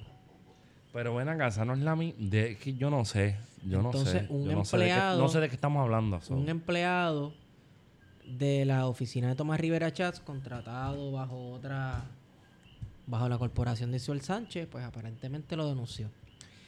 Ese patrón de, de acoso. Eso está cañón, que en una administración que se cante, de- que, que sea la nueva Inquisición del siglo XXI. ¿El, ¿El qué? El que yo le puse nombre, Esteban. Ah, el régimen de la pandereta. Yes. El régimen de la pandereta está tan chulo que tú ves a esa misma señora en un video de promocionando un tipo de, de- como de un día de clamor a Dios, como el que Eso no era... Espérate, espérate. Es la el día de la humillación, esa es la misma de la humillación. Que parece una cartelera de la IWA. Exacto. No, tú me estás jodiendo que es la misma. No, es no, la no. misma. La señora que habla en el video de la Ven acá, del pausa. día de la humillación, Pausa, ese- esposa del legislador, ¿cómo es que se llama? Sammy Pagan. Sammy Pagan. Ese tipo tiene pelo sembrado. ¿Verdad que sí? Que parece una cabbage patch. No, no, no, no, él no tiene pelo Oye, sembrado. el régimen de la pandereta. El pueblo de Puerto Rico le sembró pelo a ese tipo. Eso suena tipo- feísimo. Eso suena feísimo. Yo quisiera que el pueblo de Puerto Rico le sembrara pelo a ese cabrón. de verdad. El régimen de la pandereta otra vez. Sí, el régimen de la pandereta strikes back. Este, y la despidieron por eso. Por acoso. Pero este hizo el Sánchez Ajá. y Sammy Pagan es que se llama. Sí, Sammy, Pagan es el Sammy, legislador. Sammy, Sammy Patch Pagan. Porque tiene el tupe. Tienen una relación. ¿Qué? Tienen una relación. ¿Qué relación? O sea, que son Bueno. panas. Habían, bueno, Nosotros tenemos una relación, by the way, quiero decirlo. Para que haya continuidad. Ah. Guari y yo tuvimos un date el domingo pasado. ¿O sí? Sí, fue grabar el episodio, era todo. Ah, no. Está bien, ya. Vengo ahora a Ah, buscar vaya, a van a dar celos. Este, ¿Qué nada, relación la tenían? relación que tienen es que desde la oficina de Isoel, Ajá. ah, desde la oficina de Sammy Pagan a Isoel, eh, que son de la misma área, del mismo distrito representativo de Macao, pues de ahí es que sale el guisito de Isoel, de consultor. ¿Ah, sí? Sí, no, a representantes. La cuestión es que se decía que que él no respondía a la Cámara, sino al Senado. Y ahí es que viene su relación con Tomás Rivera Chat. No, entonces ese es del Corillo de Rivera Chats. ¡Amigo! Pero no solamente es del corillo de Tomás Rivera Chat, es que el gobernador lo felicita. Iba al negocio a comer en campaña. Ah, esa foto está en Facebook. Esa, esas crepas está- esas crepas tienen que estar bien cabronas Bien. cuando el gobernador dice que como que gracias por recibirme. Ah, su porfiame Twitter. ahora, porfiame ahora. En verdad, las crepas son buenas, contratos o no contratos, guisos o no guisos, las ¿Tú sabes crepas qué? son buenas. Tú sabes que estás roncando y yo voy a decir esto. Las mejores tripletas en Puerto Rico son la Chubi en Vega Baja y Manatí. Quiero el blog y quiero que me las envíen por correo. Ah, obligado, pero como estamos hablando de crepas, yo sé que las chubis son las duras. Los PNP lo que quieren es crepa, crepa, crepa, crepa. Mejores del mundo, señores, de aquí para el mundo, medio millón de copas obligados. medio millón de copas Miren, volvemos, volvemos. Tenemos gente que no tiene ningún tipo de mérito. Que Ninguno. estos El cabrones. mérito de la amistad. Estos Qué lindo. Sí, amigo. Estos cabrones son tan malos que hasta jugando a esconder los cogían. Ellos eran los que siempre iban a buscar gente. Exacto. Porque siempre los cogen, cabrón. Ellos dicen como que... Se queda, se queda fulano. Ah, no, me cago en la madre, fue una mierda. eh, eh, Todas las semanas hay una mierda. Tú te levantas un día Y fue Y un otro escándalo, más. cabrón. Y entonces como que otro cabrón En un más. país serio, esto llevaría a la emisión del gobierno completo, pero como esto no es un país serio, esto es un meme de isla. Cabrón, esto es un fucking episodio. Sí. Esto es un cómic de Condorito. ¿Quién sabría que en el siglo XXI las colonias se convertirían en memes, cabrón? Es meme, sí. Anfanón. Ok. Las colonias se convierten en memes. Somos un meme andante. No, mano, es, es peor, es peor, porque llega el momento que la, que la cuestión de la colonia, bien intensa. Yo estoy consciente que los tres que estamos aquí ahora mismo dándonos cervezas, haciendo chistes y haciendo que la gente tenga como una conversación con nosotros, que de hecho, vuelvo y repito, estoy súper agradecido de la acogida que tienen con esta pendeja. En verdad se los agradezco bien a ti. Este. Pues todos somos colonizados en mayor o en menor grado. Todos somos colonizados. Pero imagínense que en mayor grado es David Colón, menor grado Don Rafael Cáncer Miranda. Creo que es una escala bastante real. Sí, sí, sí, sí. So, partiendo de esa premisa, está cabrón ser colonizado en Puerto Rico. Está bien cabrón. Sí, pero. Pero aquí lo más importante- cabrón. Aquí lo importante es que está más cabrón tú ser colonizado, coger conciencia, saber que lo eres y no hacer nada al respecto y seguir con las mismas estupideces y las mismas manduleterías. Sí, cabrón, pero más cabrón en Puerto Rico está ser mujer. Sí. Sobre todo que sexualiza en tu cuerpo. Les voy a decir una cosa, gente. Ustedes piensan que nosotros estructuramos esta mierda.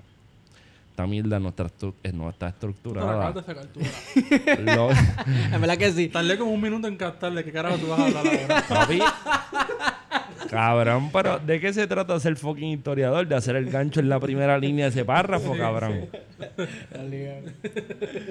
Y en Puerto Rico, pues ser colonizado es normal.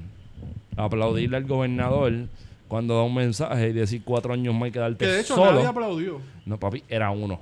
Era uno. Y yo creo que hay que ser lo bravo suficiente para decir quién era, para ir a donde él y decirle, tú eres el único huele bicho. que by the way, no fueron los jueces del Supremo. Hubo una ausencia, como que no había gente con toga. Lo más seguro estaba. más- lo más seguro estaba. ¿Cómo se llama este? Maite. No, Maite, Maite pues por, por farandulear, por pasarse el Sí, porque es la y- presidenta. y, y, y- pero Kortov, Kortov Ah. tiene que estar fronteando de que es el lujo de Dol. Anyway. Pero La mujer y la colonialidad. Mira, yo creo que no. Coño, eso, es un- eso es un- sería un buen tema para hacer. no, mano. Esto se- 2018 al 2018. eh, yo creo que una de las cosas que venimos trabajando desde la nota al calce que hicimos, que creo que se tituló El régimen de la pandereta Ajá. Strikes Back, pues hemos visto que se mantiene esta campaña ridícula de gente de sectores conservadores y gente de sectores que no componen un carajo. Porque lo voy a decir abiertamente, para mí el molusco Jorge Pavón no compone un carajo en esta puta isla. Ya lo, yo no pensaba decir nombre y apellido. Pero es que yo, mira, si Jorge Pavón viene a decir algo de mí, yo creo que yo tengo que tener la... O sea, yo no soy figura pública, para empezar. Ajá, Yo soy un pendejo a la vida. ajá. Pero yo reconozco que mi labor como ser humano y como académico, como intelectual y como ebrio debe ser debe ser defender a las personas en las causas justas. Mira, Claro. pero entonces tú tienes este pelota, este pelote cabrón que no para para Guario acaba de llegar, Guario está bajando fuerte, dijo nombre y apellido, dijo Molusco, Jorge Pavón y dijo huele bicho. Un cabrón. de Tú tienes cosas, esta pelota de cabrón que bajo ningún concepto pudo haber sido el bebé Gerber porque está más jodido que coger la avenida Universidad en un uniciclo a las 2 de la tarde. Que quiere ser el fucking estándar de la belleza, de la colonialidad, de, de la colonialidad del cuerpo. Para que entiendan, no puedo decir colonialidad. Un saludo a las cervezas que me están azotando. Pero Pero yo tengo el, cese- el ceseo del oeste, así eso que... es tuyo, cabrón. ¿sabes? Eso es lo que enamora, papi. Eso es lo que enamora a las baby, el ceseo. Anyway. Macharrao. su- ¿Quién yo? Fue un Bueno. halago para ti. Anyway, la cuestión es que a mí lo que... Yo me- estoy prescindiendo de mi masculinidad colonia- colonizada y colonizadora para decirte que tienes cualidades. Pichea, cabrón. Mira, cabrón. Esto se está convirtiendo en el primer podcast. Sí, sí. En el primer episodio. Cállate, cabrón, que nadie sabe cómo era. Cabrón, yo no, yo no. Mira, si hay alguien que yo no soporto en este fucking planeta es Maripili. Claro. A Maripili yo no la soporto, no por, por, por ser mujer, no por tener chavo, es porque realmente a mí no me compone un bicho. No compone nada, no importa. o sea, Maripili no compone nada. O sea, vamos, tampoco es que voy a dar un discurso violento contra ella. No, Pa' pero mí- para ti pa- no significa nada. Ella, eh, ¿Eh? ¿Eh? eh, Está existe. Y que, y que bien. Lo que existe. pasa es que la, la conducta del molusco, estar compartiendo fotografías de ella, Y, robar, y robarse memes, porque el molusco lo que tiene es ella, cero creatividad, de ese cabrón. decir cosas de ella en radio, de utilizar fotos con una intención de sexualizar la foto, de burlarse del cuerpo de Maripili, Pero ¿qué es sexualizar, Wario? usar una foto de un bikini.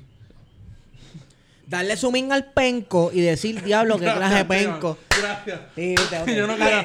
Cabrón, ¿Qué no. pasa? Espérate un momento, espérate un momento. ¿Qué pasa? Porque aquí ¿Que la habla- tiene pelúa? De hablar de, hablar de- no, no, no, no, no, de hablar de penco, de hablar de penco, de hablar de penco, pues tú sabes, aquí somos suave. Mira, Déjalo. no ok, supongamos que Maripili sube una foto. Y tú dices, ya, ¿te gusta la foto? Porque Maripili es atractiva o no es atractiva, no importa. ¿Qué pasa? Tú Independientemente dices, ya, lo que clase de penco. Cool. Pero, No. Bien, no, escucha, no, pero tú lo dices para ti, porque tú como ser humano, si alguien te atrae sexualmente o no te atrae sexualmente, tú puedes emitir tu opinión. Ahora, tú coger esa foto y usarla para ridiculizar en, ridiculizarla en público y darle o restarle valor por como ella se ve, como está en traje de baño o lo que sea, que parece un esto, parece lo otro, no está muy cool, pero tengo una salvedad. En cuestión de hacer comedia y este tipo de cosas y las figuras públicas, sí tú puedes burlarte de la gente y tripiar. Pero cuando tú estás formando un patrón, tú estás formando un patrón ya, que es día tras día, tras día, tras día. Es como, brother, hay un montón, ¿sabes? Tú vives en Puerto Rico. Hay un montón de gente que tú te puedes tripear también. O sea, ¿qué es lo que él tiene que él no la suelta? Pero ¿Qué es lo que ella tiene que él pero, no la suelta? Pero, pero ¿cuál es la necesidad de tripiarte a la gente por aspectos físicos o, o emocionales? O... Pues mira, en verdad, yo ahí no puedo hablar Mira, mucho cabrón, porque yo me tripeo a la gente por aspecto físico Y todo una el tiempo. cosa, Está bien, está bien, pero tú no tienes un- una agenda de estar jodiendo. Ah, Mira, no, Yo claro. jodo, mira, Wario es mi hermano y yo jodo con Wario, que Wario mide 6'5". Y que, y que para mí un, un super desayuno de Wario son dos combinaciones chinas de, de arroz, arroz con costillas Y y, tostones. Y se queda igualito. Y, y- pero, pero, pero, o sea, yo tengo una confianza. Exacto. Y, y tus comentarios y los vacilones no tienen que ver con sexualidad. No son de índole sexual y tú no le estás ni restando ni valiendo, sea, ni sumándole valor a Wario Next por cosas sexuales. Ni me por su atrevería, sexualidad, brother. Ni por su apariencia física. A nadie, Ni punto. nada. que lo que hace el molusco es utilizar fotos de ella. Ajá. Mira, la mujer puede ponerse la foto que le dé- la, la, la ropa que le dé la gana. O quitarse. O quitarse. Claro. Claro. Quien tiene que meterse en la cabeza Mm. es el hombre. Pero mira quién lo dice. Un gordo cabrón Mamabicho. que se sembró pelo los otros se cree que está bueno, que hace unos videos por la mañana hablando Desde desde, el del sin camisa. Oye, pero ¿quién puñeta te dijo a ti que Mira, tú eres pa' el cabrón Molusco- referente moral de este país? Para mí, Molusco, él puede decir lo que le dé la gana, puede tripear como seas un comediante o como tú quieras. Si a ti pero te da gracia ese cogerlo- cabrón, tú no un cogerlo de carajo. abuso, cogerlo de abuso con una sola persona, cogerla de punto, cogerla de punto, cogerla de punto. Y entonces tú crear. Mira cómo es que las personas que lo defienden, algunos, no todos, porque yo sé gente que lo defiende que son personas decentes y tienen sus puntos válidos. Pero hay gente que lo Walo, defienden Walo, que dice, Walo, Walito. yo no. yo- Walito, yo, yo, yo Ay. uso nombre, Walito. Yo te quiero como quiera. No estoy contigo, pero te quiero. Mira, Pero lo trabajamos el con problema calma. es que ahí tú ves que Molusco está ayudando a crear una opinión pública equivocada en el sentido de que veo gente, como hablamos ahorita, tú mismo fue que lo fuiste que lo dijiste, gente publicando cosas de que ah, si te valoraras como mujer, si quieres que la gente no se vacile, Porque la mujer tiene que valorarse. O Ese, sea, ¿por ese, qué ese, ese una es el, foto tiene que darle valor a una mujer? ese es el axioma de, ¿quién mi- le mi da valor a la pensamiento. mujer? O sea, ¿el ser humano tiene valor intrínseco o tiene el valor que los demás le dan? Bueno, ahí hay una jugada de las dos cosas. Pero a lo que yo me refiero es que yo tengo problema cuando la gente valora lo físico por encima de la persona. Es de lo sentimental. ¿De dónde viene la dignidad? La dignidad, bueno, la, para mí la dignidad viene de la pena cristiana, por decirte algo. Pero a Sí. ti no te viene del mismo sitio. No, claro, pero sí, eh, lo digo por la gente que dice, ah, si tuvieras un poco de dignidad, Pero ¿qué fucking es dignidad? sí tiene que ver con... En Kabul dignidad tener una, un- un- tener un- una, Una burka. Una Mira, burka. Una es cierto. Lo, lo bueno de este debate es que ha redundado en que mujeres como Indie Flow o Natalia Rivera se estén dando, estén tomando una conciencia femenina, Sí, se están ap- apropiando de su discurso. apropiando del discurso y estén, estén problematizando cosas de, de lo que es la sexualización del cuerpo, de cómo el hombre utiliza la figura de la mujer. Este, a mí me parece que eso es bien importante, que esto lo provocó este, este discurso, porque a Natalia Rivera han estado jodiéndola con Bad Bunny y no Sí. sé qué carajo. Sí, sí, sí, sí. Porque si, va- que si se pone un gistro, que si se pone esto y lo otro, Cosas que a mí me importa un carajo de que verdad. nos importa un bicho. A mí no me importa. Pero ha incidido en que estas mujeres tomen una conciencia que es bien importante. Estos temas no se discuten en Puerto Rico nunca. No, siempre en, Porque te, las en modelos- TV Guía, en TV Guía lo hacían. exacto. Sí. Las modelos siempre son este símbolo sexual que las ajustan en televisión, en radio, en lo que sea, en novela. Y que no hable. Y no que no hable. Pero yo, mira, y voy contigo, me gusta esa línea, Wario. Yo no espero de ninguna de estas muchachas que me den una teoría. No, que ni siquiera se hayan leído a Joanna Scott ni a Judith Butler. o sea, claro, y que no, me, estamos esperando no, eso. Y que nos den una teoría cuántica, física. Pero mira, a mí una persona como Andy Flow hizo un live y me, me pareció genial lo Claro, lo que estabas poniendo. Y era algo genuino. Pero a lo que voy, Wario. Yo no estoy esperando que sean las personas más académicas del mundo porque no lo son. No. No lo son. Pero yo. Pero se empieza por tener conciencia. Y ya vemos que hay gente que está cogiendo conciencia. No, yo estoy claro con El eso. está cambiando, Yo estoy- y eso yo- bueno. no, y me gusta. Pero a lo que yo me refiero es. Yo no le estoy pidiendo ni estoy esperando eso. No. Pero yo quisiera pensar que Natalia Rivera, Maripili, que no pisa Puerto Rico, Indie Flow, que probablemente está allí en Cataño, de Cataño que ella, no sé, Yo no sé. que puedan caminar por un Puerto Rico que respete, que aunque sean unas mujer, unas mujeres que tienen unos cuerpos despampanantes y que rompen con la idea del cuerpo perfecto y whatever, pueden tener su privacidad. Que puedan caminar tranquilas sin que ningún hombre esté jodiendo y mirándola. Sí, cabrón. Eso y es lo no que yo solamente quisiera. ningún hombre, porque también hay mujeres que se tiran y te empiezan a juzgar y a decir, a, Esteban. Tengo envidia. a Esteban. replicar ese mismo discurso. Esteban, ¿Qué pavo? ya. Que, Este, pero si es la verdad, cabrón, es la verdad. Pero este tema nos simplemente, lleva... simplemente te aguanté solamente para que gritara. Este tema nos lleva a uno de los dramas que ha estado pasando reciente y tiene que ver con el fin de semana pasado que fue el Comic Con en Puerto Rico. Ah, cierto. Y hubo una persona que fue con un cosplay, un disfraz, vamos, Sí. de Adolf Hitler. De Adolfo Hitler. Este. Y esta persona, pues causó. ¿Por, por qué tú me das esa cerveza? Porque estoy bien. Pero Kitty Ah, mejor que tú. Pues dale, perfecto. Dámelo. Esta persona este, causó revuelo en las redes porque salieron todos los defensores del mundo libre. tú sabes, tú sabes que esto va a tener problemas entre nosotros, ¿verdad? Pues, hermano, pues que los tenga. Yo creo que yo estoy, yo, ya yo sé por dónde va Wario, yo creo que yo estoy del lado de Wario, pero te voy a dejar terminar tu, tu pensamiento. Zumba en la línea, zumba en la Nada, línea. la cosa es que salieron todo esta- este grupo de personas a condenar el disfraz de esta persona que se viste de Hitler. Ajá. Mira, Hitler fue un dictador, un genocida, Un genocida, pues. Eso está establecido. Un racista, todo. pero este tipo de eventos uno va, se disfraza de lo que uno le dé la gana. Ajá. Se vistió de Hitler, no estaba diciendo, ni siquiera está haciendo apología al nazismo. Ajá. Simplemente se vistió como se visten alemanes, aunque en Alemania esté prohibido, hay gente que se visten de, de Hitler para burlarse en televisión. Sí. Y hay películas Hay que se burlan de Hitler. que se burlan de Hitler. Exacto. Este. Y nada. Yo creo que el contexto, en este caso del Comic Con, el contexto lo es todo. Si tú vas a un rally político y tú eres de un partido de derecha y hay un tipo vestido de. Hitler Gracias. simulando discursos para que la gente te aplauda y para avivar las masas, pues ya ahí hay un problema. en Puerto porque tú Rico estás no tenemos replicando. gente No. quemando cruces, ni tenemos gente haciendo el saludo Ah, nazi. tenemos gente racista, pero no tenemos gente de esa índole. ¿Qué pasa? N- si El fuéramos a chamaco. hablar de fascistas, pues mira, fascistas tres palitos. Yeresco Acho, yo no sé, y Tomás mano. Rivera Chávez. Pero es que aún así no.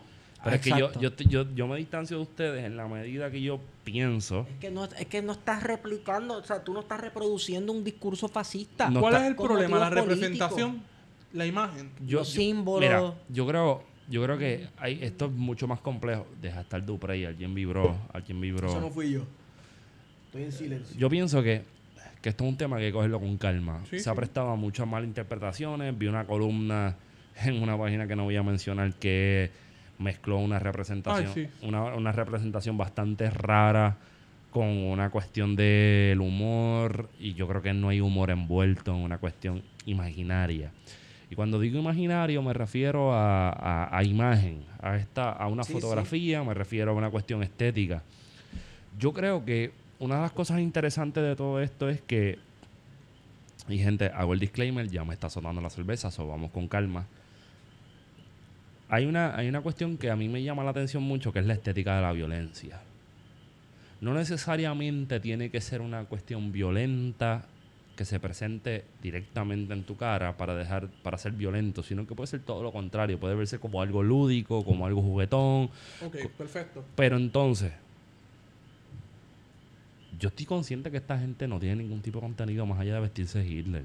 Cabrón, ¿y a quién le indigna esa? O sea, Volviste, cabrón, en tu fucking teléfono. sí, maldita sea, es que me están escribiendo. Dale. Son la gente de Twitter. Yo sé, yo sé, yo sé, yo sé. yo sé. Eh, la muchacha, Celeste Sánchez, creo que se llama, ¿verdad? Que es la presidenta del Consejo de Humanidades de Río Piedra.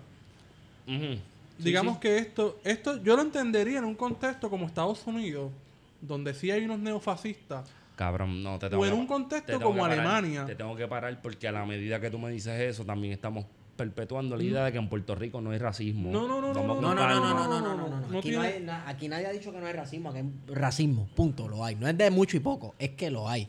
Te sale un gallito. Porque estamos en desarrollo, papi, ¿qué pasa? Este. Es que el nazismo no solamente es racista. El nazismo es una que cosa bien com- simplificarlo. Es bueno, pero es una cosa bien una- jodida. Es un, es un, es un andamiaje de Estado, es una, es una un ideología. de chamaco, uno estaba vestido de Hitler, otro estaba vestido de, de Fidel Castro, otro estaba vestido de Jesucristo, cabrón. Pero vestirse O sea, de Fidel Castro realmente hace una Pa- ofensa a alguien. pero para ti no, para ti no, vístete de, De Fidel Stalin, Castro. cabrón. Vístete Pero- de Fidel Castro y pasea por Miami. Está bien, está bien, cool. Pero yo, yo leí a alguien decir, y no te voy a citar caballo, tranquilo, para que se quede sin identidad media jodida por ahí suelta. Porque esto hay que desemmoñarlo. Esa palabra me gusta ahora. Tengo un vecinito que está En trabajando. vez de construirlo, desemboñarlo. desemmoñarlo. Oye, eso suena cabrón. Sí, eso suena más orgánico. Hay una cosa que se pierde de, de- de vista dentro de todo esto. El nazismo sigue siendo una ideología. Sí. Y sigue siendo una forma de, eh, de desarrollo económico y, tiene una, y sigue siendo una forma de... Y una de- forma de ver el Estado. Exacto, a eso iba. El estalinismo, como una vertiente de lo que fue el, comunismo de Estado de la Unión Soviética, también representa las mismas cargas. Hasta ahí estamos bien, ¿verdad? Sí. Todos los sistemas políticos y económicos desplazan gente. Sí. Entonces, cuando- Todos los discursos desplazan gente. Claro, entonces cuando alguien me dice, ah, este, no te molesta, por ejemplo, no le molesta, a ella le molestó el uniforme de, de Hitler, pero no le molesta, y, y así lo dice en la columna, pero ella tiene la bandera de la Unión Soviética. Caballo, te están metiendo aguas profundas. Porque si nos vamos en cuestión de discurso y cómo los discursos operan dentro de la colonialidad del cuerpo y la cuestión económica, mientras nosotros estamos grabando este podcast, hay gente que no tiene acceso a agua, que no, no tiene acceso a comida y que se están muriendo en el fucking planeta. Y eso no nos indigna. Y eso no le indigna a nadie porque si tú quieres, tú puedes, Porque tienes que echar, echar para adelante. Y eso está cabrón. Y aquí lo primero que hay que sentar es la base, digamos, el, el- el enunciado mínimo. Todo sistema desplaza gente. Así que estamos hablando de sistemas que van a desechar gente. Todo, el sí. nazismo dese- desechó a los judíos. Sí. A los, y no, Pero y- es que todos los es- discursos excluyen gente, Claro. Es que eso es una no cosa bien una- postmoderna. sí. Todo- cuando tú te identificas con algo, tú estás desplazando a alguien, Tú lo estás excluyendo. cosas, pero, pero, Pero a lo que quiero llegar con esto, y yo creo que con eso seguimos dándole formita y nos vamos con eso. ¿Por, ¿por qué tanto revuelo? Tenemos una comunidad judía que en gran medida está... Tiene con- mucho poder. Boicotearon, censuraron, no boicotearon, censuraron a una periodista, Wilda Rodríguez. ah, sí. Este, y esa gente Se no me ha salido. eso. Se me había olvidado Esa eso. gente no ha salido, eso va un año ya. A mí me dijeron que Caribbean Cinema eran judíos. No, de verdad, no estoy jodiendo. No estoy jodiendo. De me- eso yo no sé. No estoy jodiendo. Me dijeron que eran judíos. No sé. Los de Caribe Cinemas. Ajá. Es una investigación para Bueno, Candanga. en el área del Caribe Hay una sinagoga por la calle Loiza. y... Sí. Yo pensaba que esa gente hacía. ¿Cómo se llama los pinchos judíos? ¿Cuál? Ah, eso los me- pinchos de Medio Oriente son los kebab. Esa pendeja, cabrón. Lo más seguro orgánico con tofu. Qué rico. Qué rico. No, Qué rico tofu, que qué rico no. El kebab sí. Ok. Si es de cordero, qué rico. Mira, yo voy a... Esta es mi última línea. Realmente pienso que es una discusión estéril. Esto es un debate tan estéril como Es fue el debate de la tota pelúa de Bad Bunny. Punto. Cabrón, Exacto. dale con calma. Porque el problema de lo de Bad Bunny es mucho más amplio de lo que uno piensa. No, realmente es mucho más amplio. Son políticas de salud del cuerpo y son Sí, políticas de la... sí. de- y, y vamos, que una chamaca se atreva a decir, mira, tengo el toto pelú. Para mí es una cosa como de confianza, whatever. Pero, Sí. pero que alguien... O sea, Bad Bunny no, no descubre el Mediterráneo. Ese es el problema. Y yo, La cosa. y yo estoy claro, pero, Mira, estamos, pero perdóname, estamos hablando de eh. una generación que piensa, cabrón, que los Ninja Turtle, dije Ninja Turtle, Ajá. Tortol. Turtle, tienen que ser creados en computadora y que no se pueden, tú Exacto. sabes. Y nosotros nos criamos con los, tú sabes. Con o los sea, ninja torto, el muñequito, Claro. de pasol. Ok, esta cuestión- este debate del pelo, incluso el debate del pelo natural, ya esto se dio en los 70, con la segunda ola del feminismo. Que todo estos debates, esa, esa es la cuestión. De- Es como Se que estamos, repiten, estamos reciclando. O sea, yo, yo pensaba que habíamos superado esto. Parece que no, porque sí todavía hay gente, todavía existe personas, y yo los he visto. Ay, fo, pelú, fochi. Este, qué sé yo. Y son unos ridículos, pues mala de ellos. Pero ya estos debates los hemos tenido en nuestra historia como especie. Este, y pensaba que los habíamos superado. Siempre va a haber gente que no va, que no va a superar estas cosas, como hay gente que quisiera que la Inquisición volviera. No sé si es que estoy viendo mucho Ministerio del Tiempo. Pues. Pero, ajá, sí. Mira, vamos a darle seguimiento a lo que diga Bad Bunny. Bad Bunny no es que sea la cosa más interesante ni, ni nuestro referente como podcasteros, pero abre una discusión interesante con los chamaquitos y chamaquitas de ahora que O sea, puede ser Pero es un que debate también que sigue siendo estéril. O sea, sigue siendo... en tanto y en cuanto Oye, tú pero no- tienes un poder que lo puedes utilizar para otra cosa. Mira, no sé de verdad, pichea. Mira, vamos a hablar eso. Eso hay que jalarlo a la discusión que es importante, a respetar los derechos de la mujer, a meterle presión en que tengamos Sí. derechos más amplios para todos y todas y a buscar una educación que valga la pena. Esteban, ¿dónde te puedo seguir? Estigom en Twitter. Wario. Wario Candanga. El comandante. A mí me pueden seguir en Twitter, arroba P-H-E-T-O. Feto. Sé que no se escribe así ni se pronuncia así, pero que se joda. Y bueno, nos fuimos, pa. Hemos ido con ustedes. Plan de contingencia. Aguanta precho, el gorda.